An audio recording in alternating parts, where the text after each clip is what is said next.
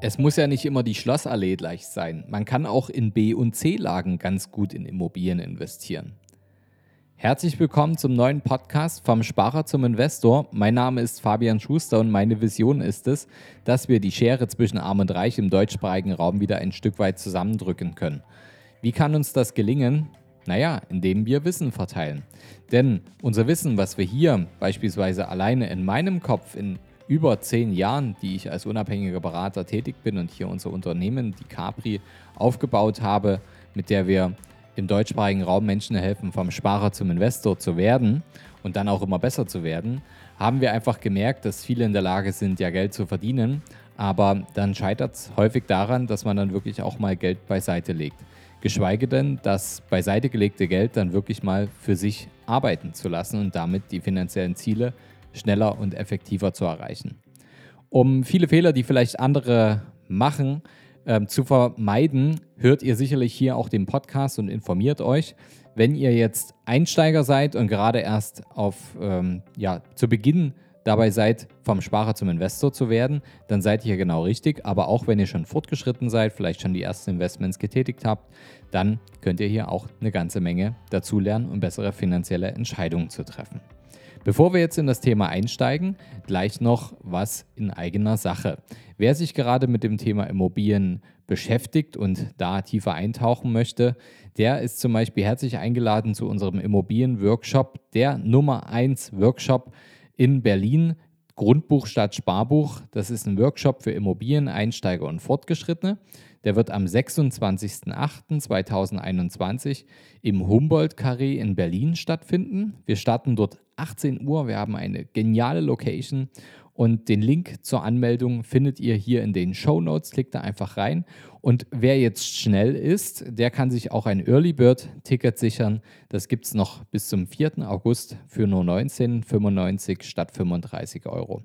Also kommt vorbei, lernt alles, was ähm, zum Thema Immobilie notwendig ist, um damit wirklich erfolgreich zu starten oder weiterzumachen. Ihr lernt das System Immobilie, wie es funktioniert, wie ihr es für euch anwenden könnt, wie ihr Steuerschlupflöcher nutzt und so weiter und so fort. Es wird super spannend. Ich freue mich, euch da persönlich dort kennenzulernen und nutzt die Gelegenheit mit dem Early Bird Ticket, denn da spart ihr natürlich schon eine Menge Geld.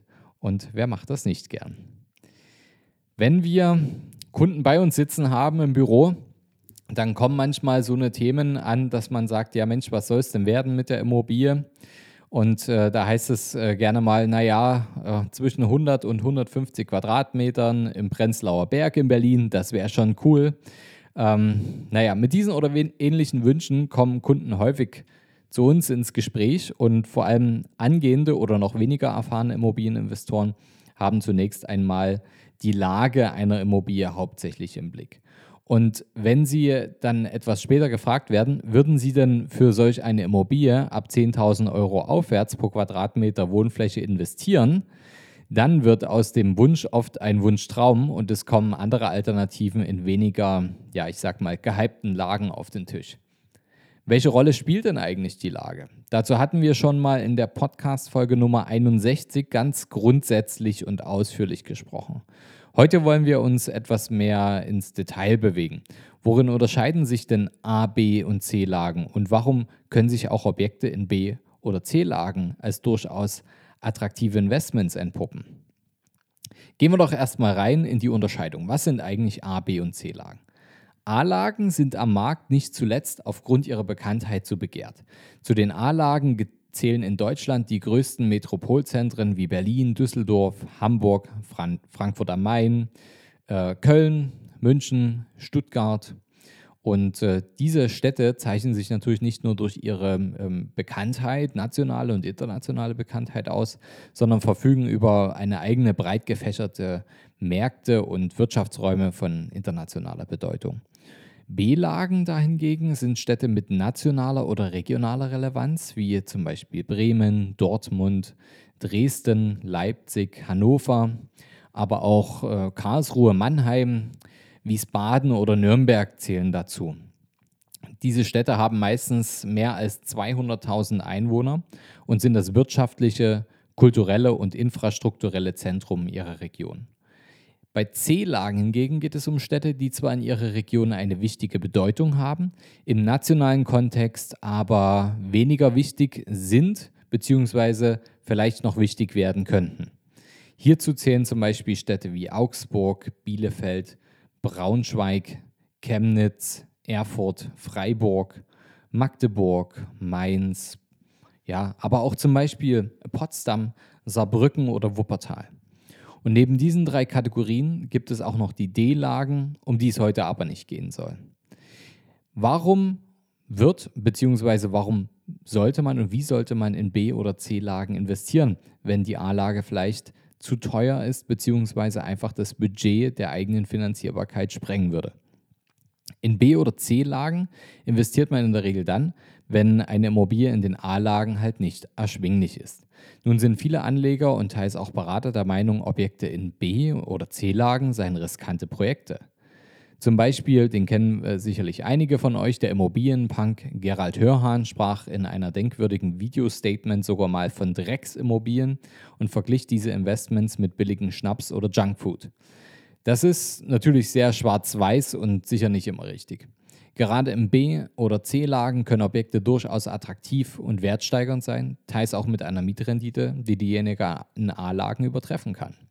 Womit er aber recht hat, der Gerald, wer aus Budgetgründen in B- oder C-Lagen investieren will oder muss, der sollte einiges beachten oder sich gut beraten lassen. Denn der Kaufpreis und die mögliche Mietrendite sind bei weitem nicht die Kriterien, die man als Immobilieninvestor im Auge haben sollte. Worauf kommt es denn zum Beispiel so an? Neben der Lage, neben dem Preis, neben der Nettorendite gibt es zum Beispiel das wichtige Kriterium der Finanzierungskosten. Banken verlangen für Objekte in augenscheinlich schwächeren Lagen öfter auch gerne mal einen etwas höheren Zins, weil ein höheres Risiko vermutet wird. Und diese Mehrkosten schwächen natürlich dann auch effektiv die Rendite. Ein weiterer Faktor ist aber auch das Leerstandsrisiko. Hochwertige Objekte in A-Lagen lassen sich ja ziemlich oft viel leichter, langfristiger und kontinuierlicher vermieten als Immobilien in B- oder C-Lagen. Und steht eine Immobilie leer, so fallen für den Eigentümer gleich mehrfach Zusatzkosten an. Denn es fehlt dann nicht nur die Monatsmiete, sondern auch ähm, das Hausgeld muss ja selbst bezahlt werden, was sonst zu großen Teilen an die Mieter umgelegt werden. Und ähm, natürlich auch die ähm, Finanzierungsrate muss berücksichtigt werden.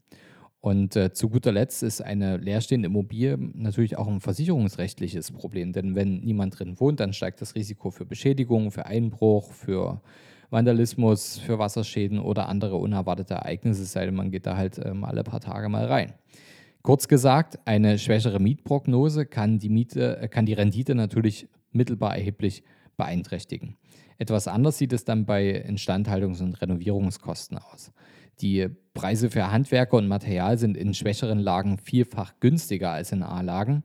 Zinskosten, Risiken, Leerstand und Instandhaltung und weitere Faktoren können in bestimmten Konstellationen den Cashflow für eine Immobilie durchaus auch negativ beeinflussen und in ungünstigen, ungünstigen Fällen sogar schlechter dastehen lassen als in einer A-Lage. Wir sehen also, ein Investment in B- oder C-Lagen muss sehr sorgsam ausgewählt werden um solchen Risiken zu entgehen. Die Frage ist, ob das ein generelles Problem von B- und C-Lagen ist. Die Antwort lautet von mir ein klares Ja und ein klares Nein. Denn eine höhere Rendite bedeutet auch im Immobiliengeschäft, wie bei allen anderen Investments, fast immer ein höheres Risiko. Die Bruttomietrendite in B- und C-Lagen sieht infolge der niedrigen Kaufpreise oft attraktiver aus als in A-Lagen.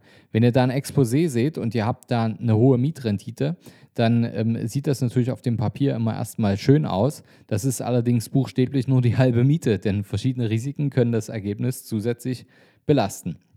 Und dennoch gibt es immer wieder tolle und hochwertige Objekte in B- oder C-Lagen. Ähm, gute Beispiele hierfür sind zum Beispiel meine Heimatstadt Dresden oder eben auch die schöne Stadt Leipzig. Diese beiden Städte sind die eine aufgrund ihrer Submetropolfunktion als Landeshauptstadt und die andere durch ihre infrastrukturelle Nähe zu Berlin sehr begehrte Wohn-, Arbeits- und Lebensorte. Und ähnliche Effekte lassen sich auch in anderen B- und C-Lagen wie zum Beispiel Nürnberg, Wiesbaden, ähm, aber vor allem auch Potsdam ähm, oder auch Chemnitz beobachten. Viele Immobilienprojekte werden hier besonders liebevoll und hochwertig ausgestattet. Und die Klientel, die dann als Mieter in Frage kommen, ist vielfach mindestens ebenso solvent wie so mancher in einer A-Lage. Und hinzu kommt der Trend zum Regionalen. Viele Menschen, denen der Trubel der Großstädte too much ist, die sehr häufig auch mit Familien und mit Kindern sind, orientieren sich um und bevorzugen das beschaulichere Leben fernab der Metropolen. Sie wollen es naturnah, regional, aber dennoch urban geprägt. Und dieser Trend verspricht einfach eine langfristige, risikoarme Mietverhältnisse und dauerhafte Mieteinnahmen. Das Fazit ist jetzt, es kommt einfach drauf an und der Mix macht. Es gibt kein grundsätzliches Rezept dafür, ob ein Investment in A, B oder C Lagen jeweils das bessere ist. Viele Faktoren sorgen dafür, ob eine Immobilie eine gute und nachhaltige Rendite erwirtschaftet. Die Lage ist halt nur einer davon, einer von sehr vielen. Und wie bei allen Investmentstrategien gilt auch hier, die Streuung sorgt für weniger Volatilität, minimiert Risiken und beruhigt das Portfolio. Und wer eine langfristige Investmentstrategie anstrebt, investiert in verschiedene Lagen in einem ausgewogenen Mix. Das ist am Ende ähnlich wie bei Monopoly. Es muss halt nicht immer die Schlossallee sein, um dann doch der Gewinner zu sein. Wenn euch das Thema interessiert, wie man zum Beispiel in A, B oder C Lagen investiert oder wenn ihr gerade noch herausfinden wollt, was für eine Lage oder welcher Portfolio-Mix für euch das Optimale ist, dann lasst mir auch gerne mal eure Frage hier auch da. Ihr könnt mir zum Beispiel eine E-Mail schreiben oder ihr schreibt mir bei Instagram. Ich habe euch auch die Links und meine E-Mail-Adresse hier in den Show Notes mit vermerkt. Und ähm, ich antworte jeden ähm, grundsätzlich. Und ähm, wenn wir weiterhelfen können, wir können auch gerne ähm, euch einen Berater in eurer Nähe weiterempfehlen, wenn ihr jemanden sucht, der euch dabei unterstützt, wenn ihr noch nicht genau wisst, wie ihr jetzt da weiterkommt oder euch die Zugänge verschafft. Und wenn ihr euch zum Thema Immobilien so richtig weiterbilden wollt und auch mal ein paar praxisnahe Beispiele haben wollt, dann, ähm, wie eingangs schon erwähnt, dann kommt zum Beispiel zu unserem Workshop am 26.08.2021 im wunderschönen Humboldt-Carré in Berlin. Meldet euch hier an. Ähm, die Tickets gibt es jetzt als Early Bird Ticket noch bis zum 4. August für 19,95 Euro. Danach sind es 35 Euro regulärer Preis. Und ähm, da lernt ihr, wie ihr die richtige Lage für euch identifiziert und mal an echten Rechenbeispielen, wie das Ganze funktionieren kann und welche Immobilie für euch der richtige Weg ist. Also, Schaltet gern nächste Woche wieder rein, abonniert hier den Kanal, denn äh, nächste Woche gibt es wieder eine spannende neue Folge. Bis dahin hoffe ich, habe euch wieder neue Informationen geben können, dass ihr bessere finanzielle Entscheidungen trefft. Viel Erfolg beim Investieren. Bis bald, euer Fabian. Hast du Fragen zur heutigen Podcast-Folge? Oder brauchst du Unterstützung, deine Investments erfolgreich umzusetzen, aus zu zahlender Einkommensteuer Vermögen zu bilden? Oder deinem Depot mal so richtig Aufwind zu geben, dann schreib mir gerne bei Instagram. Du findest mich unter vom Sparer zum Investor, alles zusammengeschrieben.